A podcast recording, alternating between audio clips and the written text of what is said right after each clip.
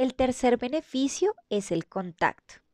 En un mundo cada vez más frío y alejado, el baile nos obliga a la cercanía.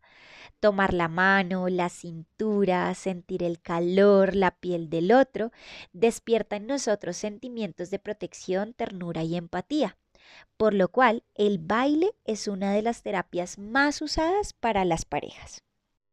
El siguiente beneficio es la participación. El baile en pareja es un trabajo en equipo. Lo que tú hagas afectará o ayudará al resultado final. Sentir que somos parte de algo es fundamental en nuestra vida social. Uno de los beneficios más interesantes es la felicidad. Bailando aumentas tus endorfinas, lo cual hace que disminuya tu estrés, disminuyan tus tensiones y tus preocupaciones.